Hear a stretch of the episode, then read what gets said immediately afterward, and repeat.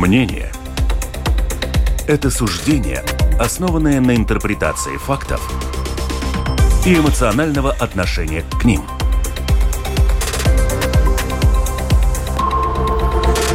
Открытый разговор с Ольгой Князевой на Латвийском радио 4.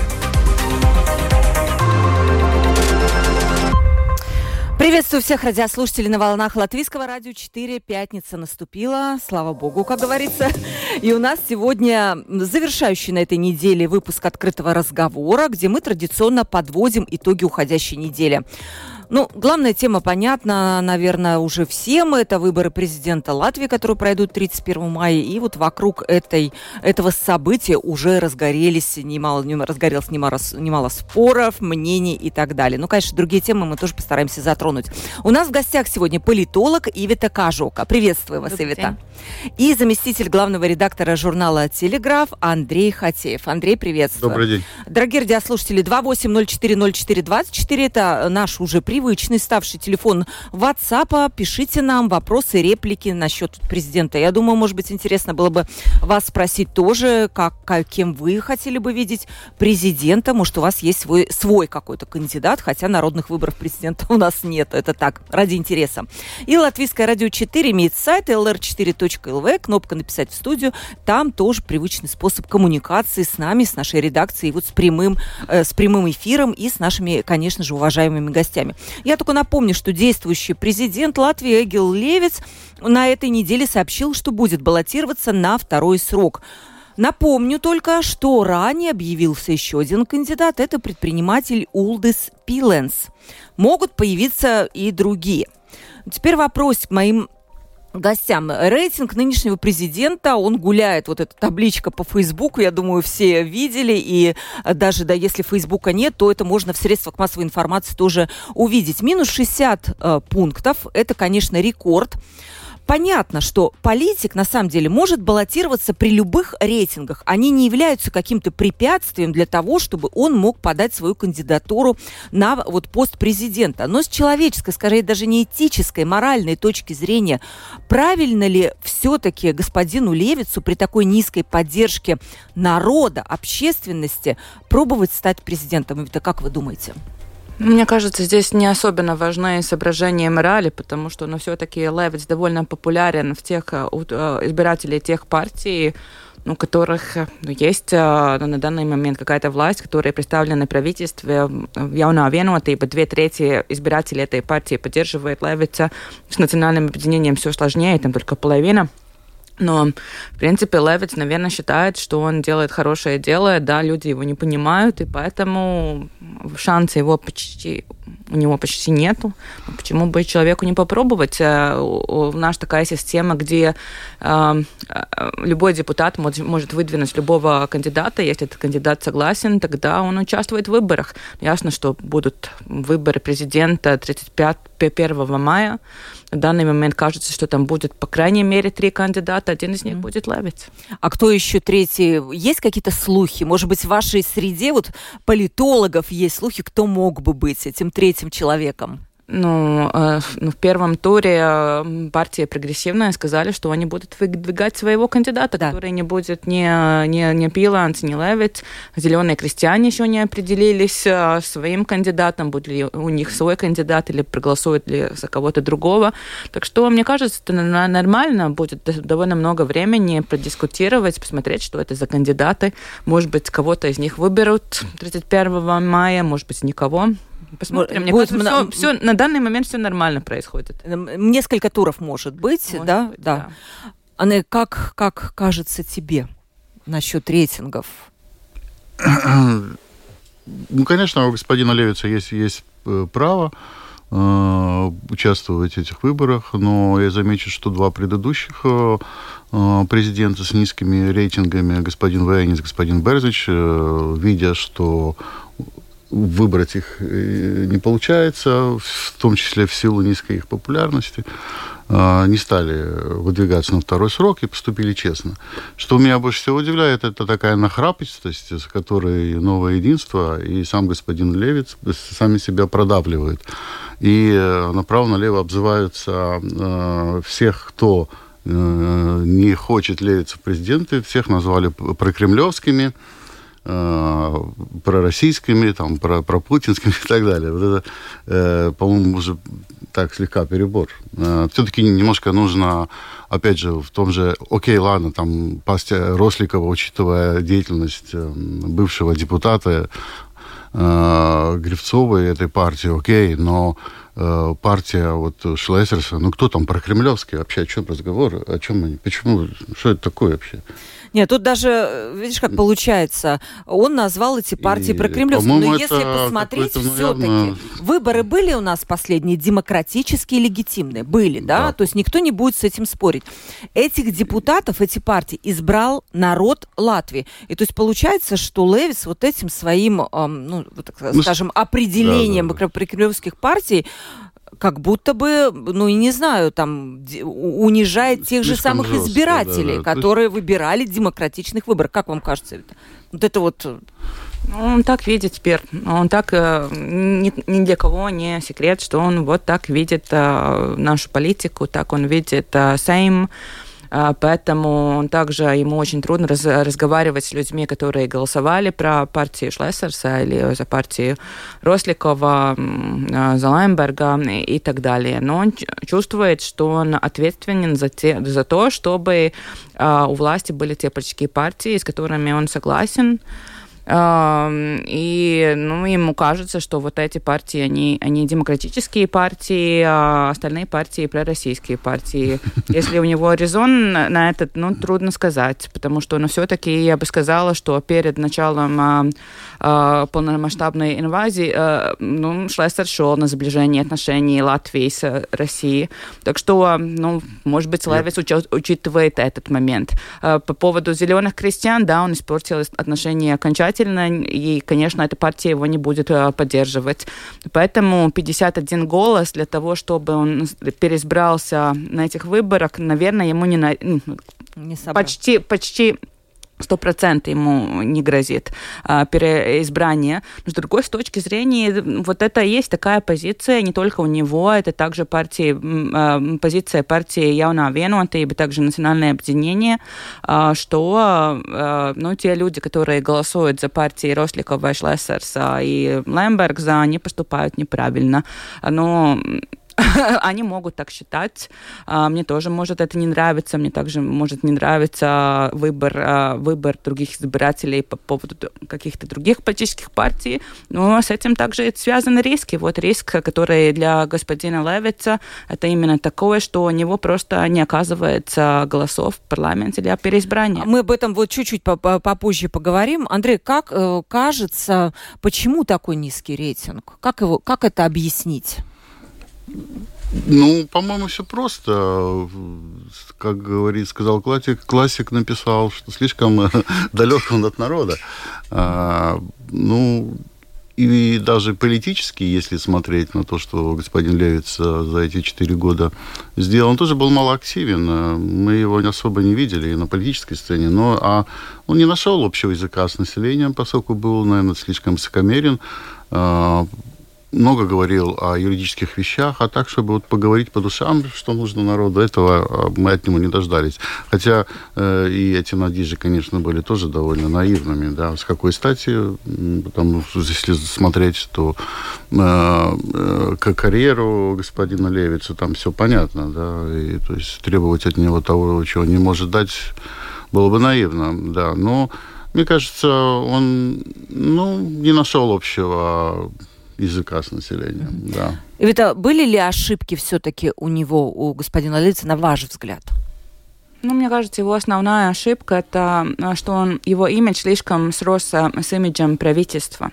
И поэтому ну, те избиратели, которые, э, ну, которым, в принципе, устраивает то, что делает правительство, если смотрим на рейтинги Левица, то в целом Левица поддерживает, на исключение это список, объединенный список а, ну, такое новое объединение, где мы видим, что большинство, огромное большинство избирателей этого списка Левица не поддерживают, потому что они на выборах хотели какие-то изменения. Да. И вот Левиц, его имидж, он не связан с, а, с какими-то переменами переменами. переменами. Так что это ошибка. А все остальное, ну, то, что он, то, что он не умеет разговаривать с простым народом, это ну, просто факт. То, что он ну, боится русскоязычных жителей Латвии, вообще как-то стран, страница этой части нашего общества, это также, мне кажется, факт, и никому не был секрет, и четыре года назад, когда его выбрали на эту должность. И что это будет проблема для него, это было ясно. Но то, что он будет настолько пассивен, и что его э, имидж э, ну, настолько будет одинаков э, с имиджем э, правительства, мне кажется, мало кто ожидал. Э, в этом ошибка. Вы э, как раз затронули вот такую тему. Да, недавно политолог Юрис Розенвалс на днях буквально вот о низких рейтингах сказал так, что действующий президент полностью идентифицировал себя с правильным правящей коалиции, что на самом деле неправильно, считает политолог. Одна из функций президента – возвращать, например, в Сейм некачественные законопроекты на повторное рассмотрение, то есть осуществлять в идеале функцию внепартийного и независимого контроля. А, и вот от того, насколько успешно президент противопоставляет себя остальной политической элите, зависит его популярность. И тут, получается, он как бы сросся с этой политической элитой. Андрей, это есть ну, такое? Да, да, да. Ну, он как бы должен над схваткой стоять, но мы не видели этого. И ну, а, активность его политическая тоже была очень низкая. Он говорил об очень отвлеченных э, вещах, инициировал, например, а,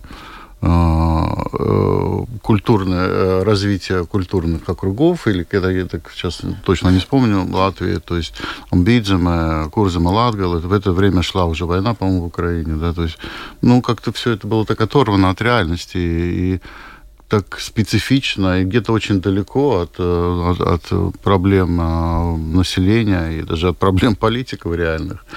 Так что вот он таким войдет в историю, как человеком, таким юристом. Юрист, наверное, он хороший, судя по всему, да. Но этого мало, чтобы быть президентом. Во всяком случае, сейчас мы это точно поняли. По цифрам, вот за Левица готовы сейчас голосовать 13 депутатов национального объединения и 26 нового единства. Итого 39. По сути, э, потенциальный ресурс для избрания Левица – это 10 депутатов Сейма от прогрессивных. А, да, они, как вы заметили, уже заявили, что у них будет, они вроде как будут своего кандидата искать, но могут ли они все-таки согласиться, как вам кажется, на э, господина Левица на каких-то условиях? Ну, по теории, конечно, могут, если там будет выбор между Левицем и Пиланцем, но им будет очень сложно это объяснить своим избирателям, где больше, чем половина бы не одобрила такой э, выбор. И к тому же, ну, Левиц, э, ну, прогрессивная партия, они действительно прогрессивны по, по вопросам э, ценностей. А, ну, и там Левиц ужасно консервативный. Э, и не только по своим настроениям консервативный, но он также ну, не, не выполняет те обязанности, которые, мне кажется, бы выполнили и другие консервативные президенты Латвии, что, что например, когда не выполняется решение э, суда, Конституционного суда, то все-таки президент э, пытается вмешаться в ситуацию и говорит депутатам, этом, почему они все-таки должны а, озаконить, ну, сделать законными а, какая-то регистрацию а, однополых отношений, и сам подает какие-то инициативы, но президент как-то пытался от всех этих вопросов сторониться, и поэтому для партии прогрессивной, для, за которой все-таки голосует самые, ну, ну, сам молодежь, и также именно из-за таких вопросов, ну, Э, им было бы очень-очень странно поддержать на этих выборах господина Левица. Так что я думаю, что теоретически это возможно, но в реальности, даже если прогрессивные проголосуют, за Левица все равно набирается 49 э, голосов, и ну, просто нету тех остальных двух голосов, которые еще должны быть, если Левиц хочет быть перевыбранным. Э, да, Андрей, как думаешь, прогрессивных могут заманить? Опять же, вот смотрите, Вита, они же в Рижской думе в, в коалиции есть вместе. Как-то они находят там какие-то вот точки соприкосновения, те же прогрессивные национальные объединения. Ну да, ну в, в, в условиях коалиции партии могут согласиться на mm-hmm. очень многие э, вещи, потому что особенно если там нет особых альтернатив для других ко коалиций. Если мы вспомним, четыре года назад за Левица проголосовало либеральное объединение «Атеистиба и пар», и кажется, для них это была большая ошибка, но тогда им это так не казалось. Но сейчас же прогрессивные видят, что произошло с атеистией пар, ну, по ряду род, mm-hmm. рода вопросов. Этот вопрос для них, для их избирателей довольно принципиален. Поэтому для них самое, самое э, ну, как бы логическая тактика на данный момент это настаивать на своем кандидате и всех остальных кандидатов, ну, где они просто не видят, что они как-то поддерживают их ценности, просто не голосовать за них. Угу. Ты что думаешь? Да, да, не исключено, конечно, что Э, что э, прогрессивных могут э, мобилизовать для поддержки Левица, что-то пообещав взамен. Да, мы не знаем, что, но наверняка что-то есть. Может такое, быть, вообще что им очень надо. Прав... Да. Правительство какое-то... Теоретически, да, но все равно голосов не хватает, значит, а, а эти голоса дополнительные, там несколько, которые нужны, и, и все меньше шансов их получить, потому что чем больше обзываются Левиц и Каринч, своих политических оппонентов называют э, всякими нехорошими словами, тем меньше, естественно, всех желания э, хоть как-то там поддерживать э, начинание э, нового единства и, и националистов. Поэтому там ситуация такая довольно патовая, там вряд ли что-то сможет произойти. Вот. Но, опять же, э, мы всегда должны помнить, что про третьего кандидата, который, как всегда, появляется в последний момент, да, и с рукава его вытаскивают.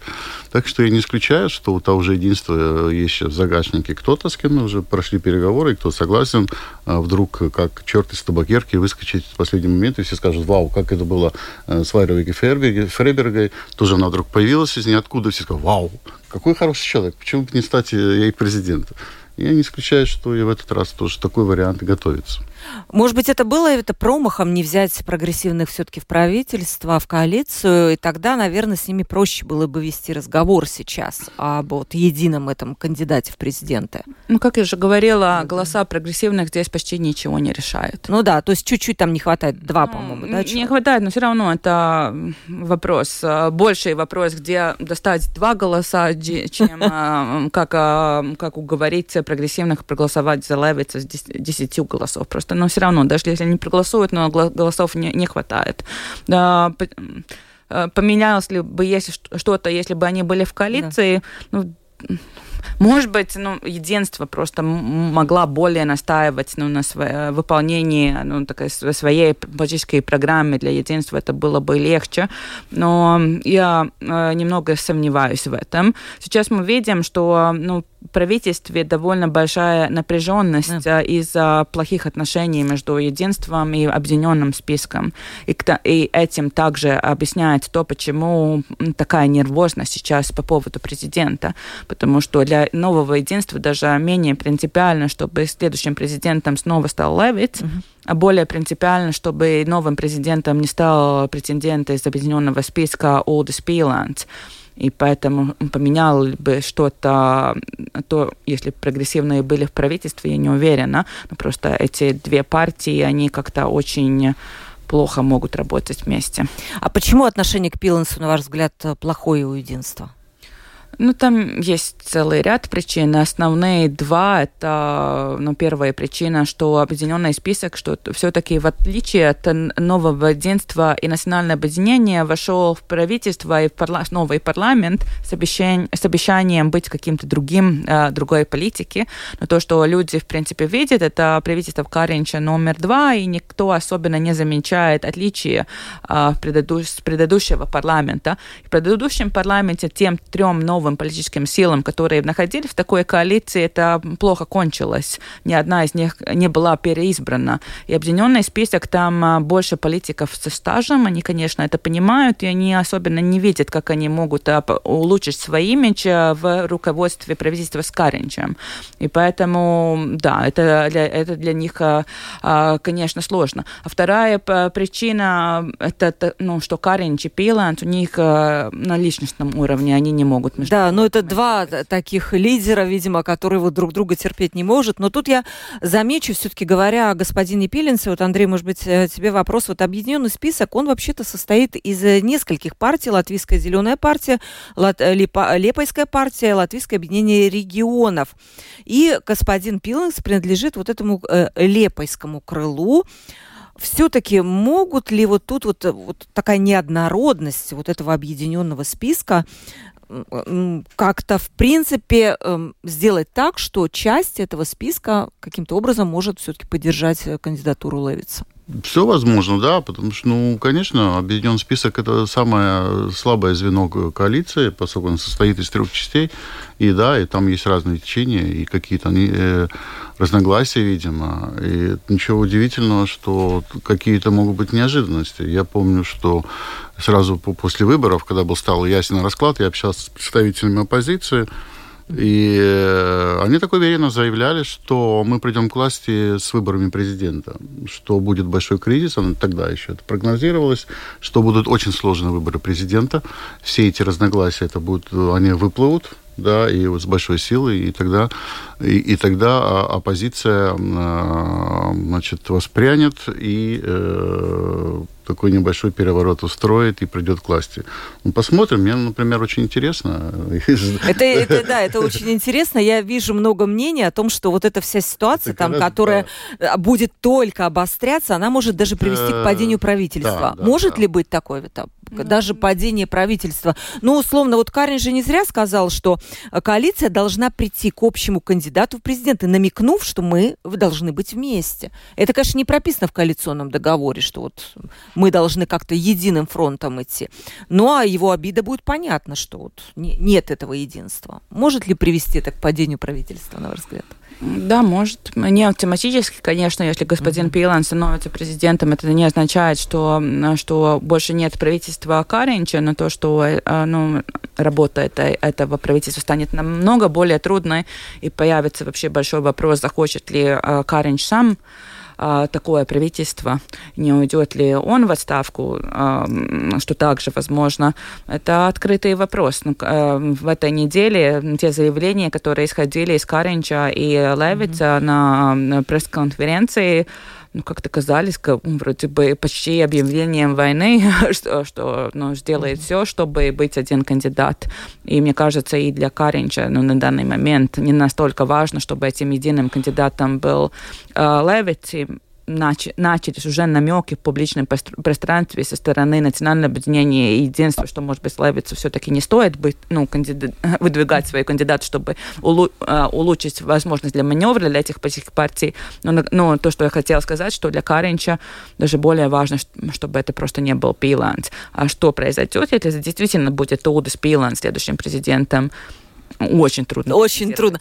Буквально два вопроса от слушателей по теме президента, и мы потом, наверное, перейдем к другую. Ну, традиционный вопрос, как вы относитесь к всенародно избираемому президенту? Тут пишет слушатель, наверное, тогда было бы правильно, вот как в Америке, чтобы люди выбирали этого президента, и не было бы этих политических игр, спрашивает наш слушатель.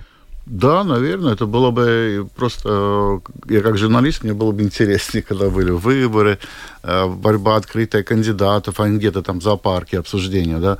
То есть а, э, это было бы интересно, и так как бы, может быть, людей больше бы политическую жизнь бы э, подталкивало как-то, ну, интересоваться событиями и так далее.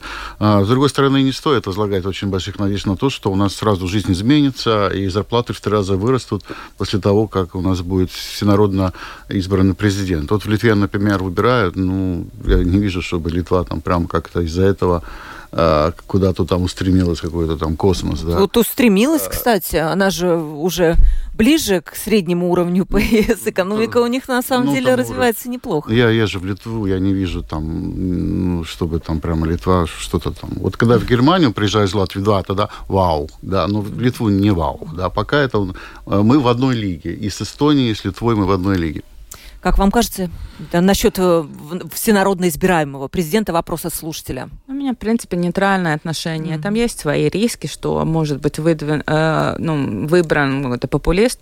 С другой точки зрения, когда я смотрю на то, кого выбрали, выбрал наш парламент предыдущие три, три э, раза, мне кажется, что и наш парламент не слишком хорошо справляется с этой обязанностью, потому что все-таки, мне кажется, главная функция президента в Латвии это все-таки следить за тем, чтобы правительство и парламент хорошо делали свое дело. Mm-hmm. И если парламент уже ну, три раза как-то прогадал с этим э, президентом, тогда, ну, может быть, можно дать эту возможность люд, людям самим влиять на то, кто же будет президентом. Еще такой вопрос интересный, что все-таки господин Пиланс, пишет наш слушатель, он бизнесмен, и, возможно, у него могут быть какие-то скрытые экономические интересы, и именно это пугает э, сегодня Левица. Так вот. Я думаю, что многое пугает в кандидатуре э, Пиланца, не только Левица, но и других, потому что, ну, там много чего не особенно ясно, и также сами установки э, э Пиланти, насколько он вообще также сможет работать э, с народом, и что там еще может появиться, никто особенно не знает. И поэтому ну, сейчас есть довольно много времени, э, до, до 31 мая много времени просто понять, кто, понять, а кто же такой Пиланти. Не считаешь, Андрей, что могут быть экономически скрытые интересы? Все-таки он бизнесмен, и не, там ну... какие-то за спиной, как люди думают, всегда стоят какие-нибудь еще... Не, ну это такие всегда такие обывательские, да, вот все, все воры, все жулики, да, все только мечтают попасть на должность и там что-то украсть. Ну что там, э, президентская должность, э, ну я не знаю, как он может влиять на какие-то экономические процессы, да, президент, ну вряд ли, вряд ли. Премьер, да, другое дело, у него больше рычагов. То есть в этом плане президент, просто Левис э, более кристально довольно Кстати, такой честный в плане Левиц, ну, не, нейтральности. У него действительно господин нет. Левиц у нас тоже очень большой э, бизнесмен. Э, где-то примерно миллион евро он оборачивает в различных фондах, э, вкладывает в акции, ценные бумаги и так далее. Так что и господин Левиц тоже не надо сбрасывать, э, согласно его декларации, да, недавно опубликованной. Но он просто хорошо заработал и выгодно вложил. Да, то, есть он, он тоже не чужд, не чужд зарабатыванию денег. И это, Мы это, все... это плохо, а что, не, что неплохо, такого? вообще хорошо, Нормально. когда люди умеют зарабатывать деньги, наоборот, респект этим людям. Мы, у нас открытый разговор, политолог Ивита Кажика у нас в гостях и заместитель главного редактора журнала «Телеграф» Андрей Хатеев. Через секунду вернемся. Открытый разговор на Латвийском радио 4. Еще одна тема. Вчера утром около 80 человек, в том числе представители Латвийского общества музеев, деятели культуры, представители партии «За» и «Прогрессивной» собрались у Министерства охраны среды и регионального развития и требовали отставки мэра Огры Эгила Хелманиса. В прессе уже, знаете, как смешно пишут, э, новые события из Огрской республики. Примерно так начинается вот вся эта история. Если совсем э, коротко, вот прям вот буквально, то история эта возникла тогда, после того, как мэр Риги захотел, ой, Риги, мэр э, Огры, захотел сделать выставку санкционного, включенного в санкционные списки миллиардера Петра Авина, но работники Огрского музея возмутились, и выставка была отменена. После этого, как уверяют работники музея, начался буллинг, их моббинг, буллинг, им начали вставлять палки в колеса. Я знаю, что это вы были, да, на этом. Э, расскажите, может быть, мы что-то упускаем. Вот в чем там суть? Ну, моя организация одна из uh, тех, которые uh, устроила этот пикет, поэтому я не, здесь не могу быть ну, таком наблюдателем со стороны. Но то, что я вижу, что происходит uh, в Огре, это просто циническая ну, такая расправа с теми людьми, которые не захотели, чтобы господин Халманес пытался обойти санкции против одного путинского олигарха. И после этого он сделал просто все, чтобы сделать работу и жизнь этим людьми невыносимой. Ну и мне кажется, очень, было бы очень плохо, если бы такая практика распространилась и дальше в других э, муниципалитетах. И поэтому мы спрашивали у высших должностных лиц, какое же у них отношение. На данный момент нам ответил премьер, э, президент, а также, также министр по делам самоуправления. И это уже хорошо, потому что это показывает, что ну, все-таки это не является такой нормальной политической культурой. А что они ответили? А, ну, господин а, президент а, сказал, что, конечно, все это что связано с санкциями и обходом санкций недопустимо. И также что там есть повод озабоч... Э, э, озабочиться по поводу того, как, какое отношение а, к, к работникам. А, также премьер что-то очень похожее сказал, и также ну, министр по, по вопросам самоуправления. Сейчас там началась проверка, чтобы действительно понять, э, был ли там этот мобинг против работников, и как с этим систематично пытаться как-то справиться, чтобы такие случаи не повторялись снова и снова. Э, музей, я так понимаю, финансируется именно как раз с Думы, да? с Огрской думы. И тут фактически я вижу так, кто платит, тот фактически и диктует эти правила. Да? И у нас не идет речь о каком-то самостоятельной структуре вот музеев, которая автономна, независима и сама может определять свои, свою работу. Получается так. У нас мэр выступает таким, ну, не, не маленьким царьком таком на своей территории, который вот дает ну, да, этому да. право, этому, а ты плохо себя ведешь, тебе не дадим ничего. Я думаю, что в других самоуправлениях э, та же самая ситуация, и просто мы, это не выходит наружу, а здесь... Э, э мэр, э, мэр Огры нарвался на людей, которые были готовы защищать себя, свое достоинство. Э, и вынесли это все наружу, да, других просто увольняют и разгоняют, они уходят, поджав хвост. Потому что, ну, всяко у, у руководителя самоуправления много рычагов, как человеку испортить жизнь э, надолго и всерьез. Вот. И здесь э, меня радует то, что люди встали на защиту своих прав и не побоялись открыто выступить против, против большого начальника. И, как видим, что-то у них получается. И я думаю, что это такой пример очень хороший, как, как, как общество может, может э, сопротивляться и защищать свои интересы. Вот мэр Огра, вроде бы, он входит в национальное объединение. И вот эта дружба с прокремлевским олигархом выглядит, как мне кажется, особенно странно. Не кажется вам, что есть же какие-то, ну вот политические установки, есть там война в Украине, есть четкая совершенно позиция партии. И тут вдруг такое самовольное отступление от этого всего. Ну, так и есть, и поэтому очень действительно странное поведение, национальное объединение. Они да. сейчас как-то пытаются объяснить, что они, конечно, считают, что это была ошибка по поводу этой выставки, но все остальное, что сейчас э, вся эта травля, которую мэр устроил против работников, что в этом, ну, что у него есть право так поступать, что там какой-то другой контекст и так далее. Но мне кажется, даже их избиратели э, не соглашаются с ними, и поэтому, конечно, для них это ну, такая имиджевая имиджевая катастрофа, да. А могут они выгнать его с партии? Вот именно Конечно, по имиджевой могут. катастрофе, но они этого пока не делают, да? Они... Да, им не до конца понятно, почему он им настолько важен. Э, ну, вообще очень трудно разобраться, кто же такой господин Халманс, у него такая яркая биография, биография и почему он настолько важен руководству э, этой партии, и почему им, ну, да, почему они все-таки настолько яростно, особенно последние дни, его защищают защищают, когда ну, вроде бы каждый видит, что он там устраивает, что ну, там нет такого рационального объяснения, как, а, как только месть. Угу. Спрашиваю слушателя, а разве в Риге не было то же самое? Ну, когда что-то такое самое... Когда было, ну, я догадываюсь, что речь о господине Ушакове, который тоже, в общем-то, довольно э, ну, не, речь, конечно, не о санкциях, тогда санкций не было, но о каких-то таких, наверное, авторитарных решениях его.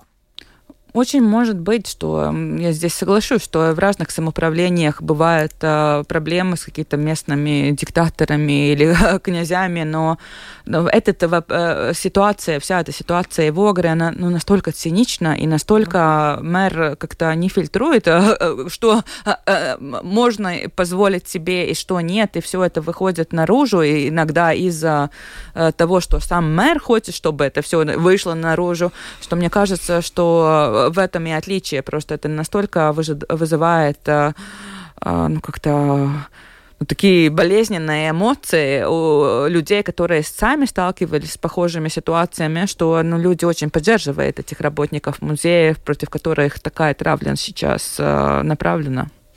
А, да, вот вопрос тоже поступил еще по президенту. Людей интересует, конечно, почему так получается, что национальное объединение, у которого там 10%, да, определяет вообще в Латвии повестку, политическую повестку дня. Как так получается? И никто ничего другого не может сделать оппозиция только говорит и возмущается, но ничего не могут предложить. Вот как так получилось, Андрей? Может быть, ну, есть версия? С национализмом все, все, все заигрывают партии, которые власти. Но да. это вот именно в после... Ну, понятно, и что война в Украине сыграла началось... свою роль, тут безусловно. Ну, это даже, да, да, это даже началось и до войны, э, а сейчас, конечно, усилилось. И даже ну, вот условно, и, почему под дудку национального объединения? И те, те выкидоны, которые нам показывают националисты, а, э, новое единство и, э, не возмущается, спокойно проглатывает. Ну, там, может быть, не бегают с флагами, тоже не поддерживают, а так открыто, но спокойно все это воспринимают и как бы э, молчаливо соглашаются со всем, потому что э, принято считать у политиков, что э, избиратель настроен националистически в связи с войной, и поэтому идти против ветра, против этих настроений никто не хочет. И все молчаливо с этим э, э, соглашаются. Попробуй сейчас а, отринь любую предложение националистов, так моментально ты окажешься про кремлевский, про путинский, за путинский и так далее. Ну, никто не хочет оказаться в этой ситуации, поэтому это получается, что у нас сейчас вот националисты на коне, даже несмотря на то, что, оказывается, дружат э, с человеком, который под санкциями США и Евросоюза. Да, ну вот тут вот тоже Юрис Янсен, омбудсмен, сказал, какой-то доклад у него был недавно, на днях буквально, и он сказал, что вот за последний год увеличилось вот это количество ненависти, разж... международной, вот, ой, разжигающей ненависти речей, э, и где умаляется этническая, расовая вот эта вот принадлежность. Э, это вам кажется, что такого стало больше за последний год? И самое главное, омбудсмен показывает, что вообще-то к этому никто не привлекается, к ответственности реальной, уголовной, административной. Я еще не ознакомилась с этой речью. Mm-hmm. Может, может, действительно, может, а, может так быть. Но я бы поспорила с утверждением, что сейчас националисты находятся на коне. А, они структурно очень а, выгодной ситуации, потому что они находятся как третья партия в коалиции, где между двумя партиями вражда. И поэтому обычно каждая из этих партий делает все, чтобы ну, та третья партия была на их стороне. И поэтому, ну, в принципе, национальное объединение очень хорошо устроилось в этой коалиции, mm-hmm. хорошие у них также должности.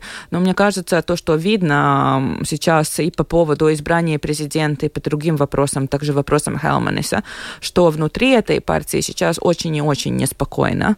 А, ну, мы видим, а, мы видим а, по разбросам мнений, по, по того, ну, насколько поздно они вообще сказали, что они будут вдвигать Эгилса Левит на должность президента, что ну, какая-то часть людей в национальном объединении, может быть, даже враждующие группировки между собой, они как-то по-иному смотрят на будущее партии, и, и ну, если э, мне бы спросили, а, у кого, а, где большая возможность, что кто-то из объединенного списка вдруг проголосует за Левица, или кто-то из национального объединения вдруг не проголосует за Левица, мне кажется, что больше возможность, что кто-то из национального объединения не проголосует за Левица. Именно потому, что у них действительно на данный момент это не является сплоченной политической партией. Там очень разные разные мнения. Интересно. Вот это интересно очень.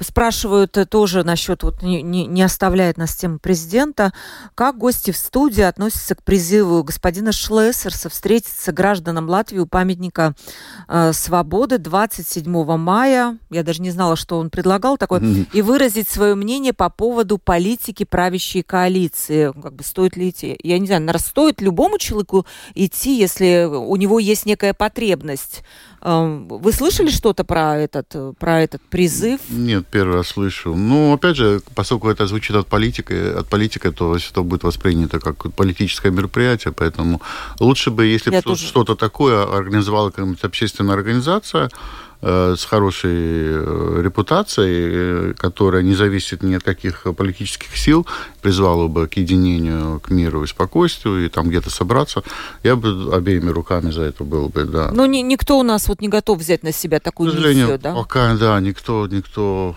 не хочет брать на себя эту роль, да. Нет таких, нет таких желаний пока, да? Не Желание знаю почему. сделать чего. Просто Шлессерса... А. Нет, нет, про Шлессерса мы уже забыли. Знаете, у нас еще одна тема, если я просто знаю, что э, у Ивиты дальше будет тоже передача, поэтому ей надо будет уходить. Вот это забастовка учителей. Мой ребенок рад, честно вам скажу, забастовка учителей. В понедельник она говорит, хорошо, правильно, пусть они борются за свои права. Но на самом деле все это уже не раз поднимался вопрос о забастовке учителей. И нет никакого, по сути, решения движение. Система накаляется, денег нету. И уже я видела, что профсоюз работников образования призвал к отставке господина Каринша. Как вы думаете, чем эта ситуация кончится? Как вы видите ее, может быть, с политической точки зрения и вот с какой-то, наверное, другой? Как вы видите? Ну, мне кажется, там на данный момент была только угроза, угроза э, э, требовать э, оставку премьера, если он сегодня не, согласится, не согласится на какие-то условия. Потому что ну, на данный момент это просто ну, похоже на, на, такую риторику профсоюза, но чтобы, чтобы для учителей были более выгодные условия, что, конечно, являются обязанностями профсоюза, но господину Каринчу и вообще правительству в целом, э, им, э, им довольно характерно соглашаться с разного рода ультиматами, если нет другого выбора. Так что я с интересом буду ждать, чем же кончится этот день. Э, сегодня внеочередное заседание, также правительство по этим вопросам. Моя интуиция говорит, что обычно как-то ну, явная vienotība и Каринч идет на уступки, если они видят, что иначе уже никак нельзя. Мне кажется, что они ну, здесь столкнулись с противником, если можно так сказать, в виде а, этого профсоюза, который ну, показал, что он пойдет до конца. Ну, что не, не является чем-то плохим в демократическом обществе. Мне кажется, хорошо, что хотя один, а, одно право, один профсоюз все-таки борется ну, до конца за своих работников. Ну вот получается так, что этот профсоюз может вот таким способом отстоять свое право действительно на лучшие условия заработной платы и так далее. Но не будет ли это прецедентом для других таких же, да? У нас же много бюджетных работников вот так вот действовать. Ну да, да. И я не вижу в этом ничего плохого. Требования не выполняются по закону. У профсоюза есть, есть право объявить забастовку, почему бы не воспользоваться своим правом. У нас есть э, ряд профессий, где запрещены забастовки, это там полиция, армия, пожарная и так да. далее. Окей, все понятно, понятно почему. А, а учителя ничего страшного не случится, если там дети неделю получатся дома без учителей. А правительство это напугает. Мы сейчас видим, что угроза забастовки действительно испугала правительство. Они пошли на уступки не до конца, но кое в чем уступили. И вот так шаг за, за шагом будет, э, как это происходит, э, будет э, увеличиваться зарплата и так далее, требования выполняться медленно, не сразу. Точно так же происходит это на, в Западной Европе. Тоже вот сегодня бастуют в Германии охранники аэропортов. Казалось бы, какая какой-то охранник что-то Да, сейчас в последнее время... Сотни рейсов отменены, там полный хаос в трех аэропортах, включая там гамбургский довольно большой. Вот. И, и ничего, все нормально, потому что люди люди борются за свои права в рамках закона. И это совершенно правильно, и, и, и все понятно. Так что вот так вот путем э, диалога и конфликтов и приходим к истине. Так что я думаю, учителя молодцы, что они э, все-таки решились на эту забастовку, которая у нас почему-то воспринимается как что-то ужас-ужас. На самом деле это... Э, Спрашивает слушатель, а могут ли учителя ведь? действительно добиться отставки Левиса? Тут, наверное, не, нужно ну, объяснить, как это происходит. Они, как это происходит вообще? Они могут попросить это, это должны рассматривать в Сейме, да? И голосование ну, просто принципе, ответить принципе, слушателю. Да, это большинство парламента должно проголосовать угу. за, за демиссию президента, э, премьера, или, например, сам должен э, подать в отставку. Только два таких способа. У нас не было прецедентов, чтобы какая-то общественная организация потребовала отставки кого-либо из должностных лиц, и это лицо ушло бы в отставку. Я не, не помню таких. Это сотрясание воздуха. Забастовка – это реальная вещь, которая бьет по, по, по, по правящим, по, по власти. А вот эти требования отставок, они игнорируются, и все. Угу. Я хочу отпустить э, Ивиту, которой надо уже бежать. С нами была политолог Ивита Кажука. Спасибо вам огромное за то, что вы пришли к нам в студию.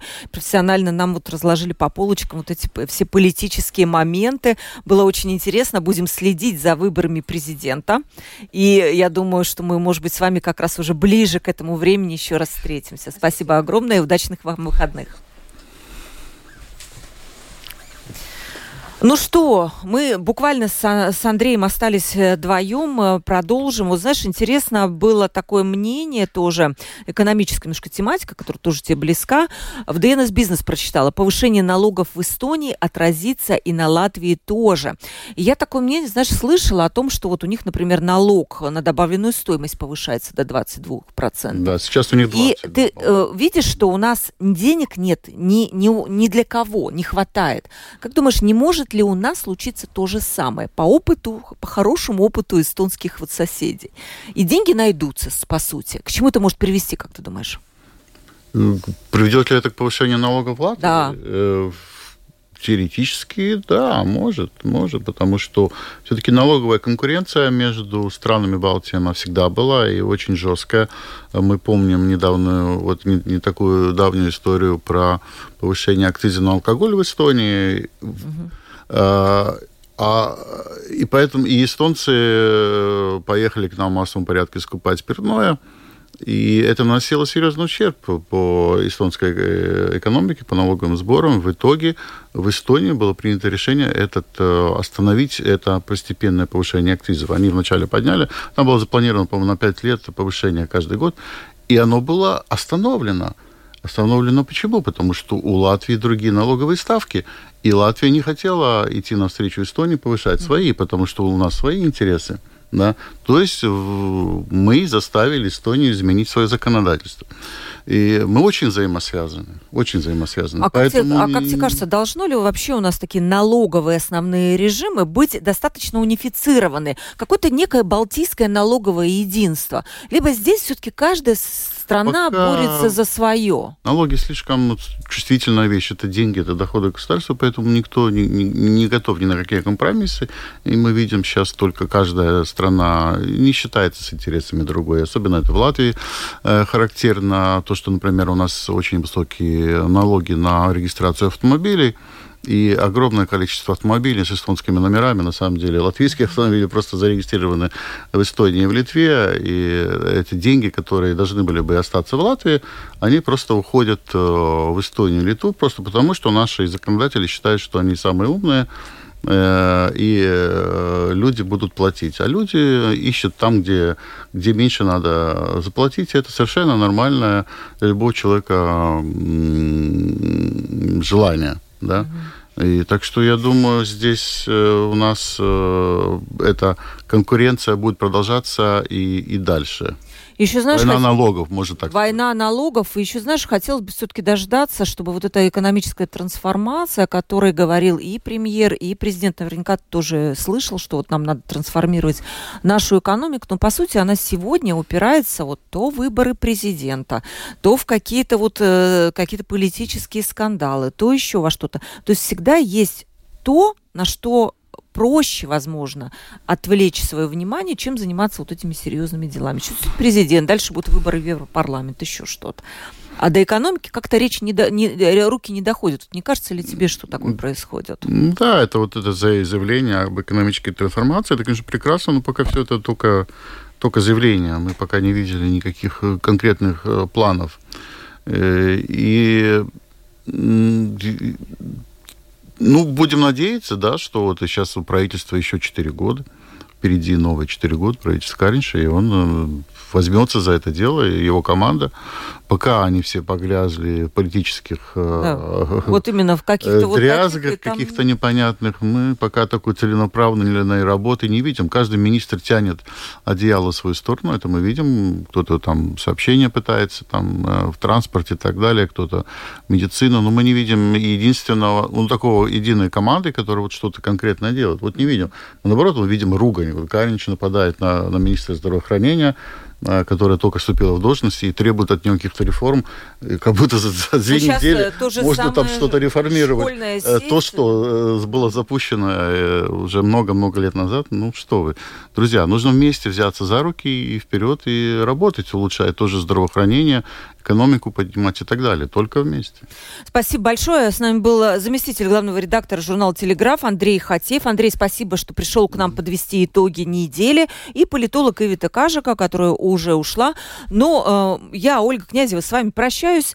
Я провела эту передачу, да, и все предыдущие на этой неделе тоже открытого разговора. Продюсер выпуска Валентина Артеменко, оператор прямого эфира Уна Гулба. И в понедельник в 12.10 мы встретимся. Если ничего не изменится, то Дана Резницы Озала будет у нас в студии. Это бывший министр финансов. Тоже проговорим и про налоги, и про экономику, и про экономическую трансформацию. Как вот министр ее увидит, будет интересно узнать. Да, да? Конечно. да. Спасибо большое всем и всем удачных выходных.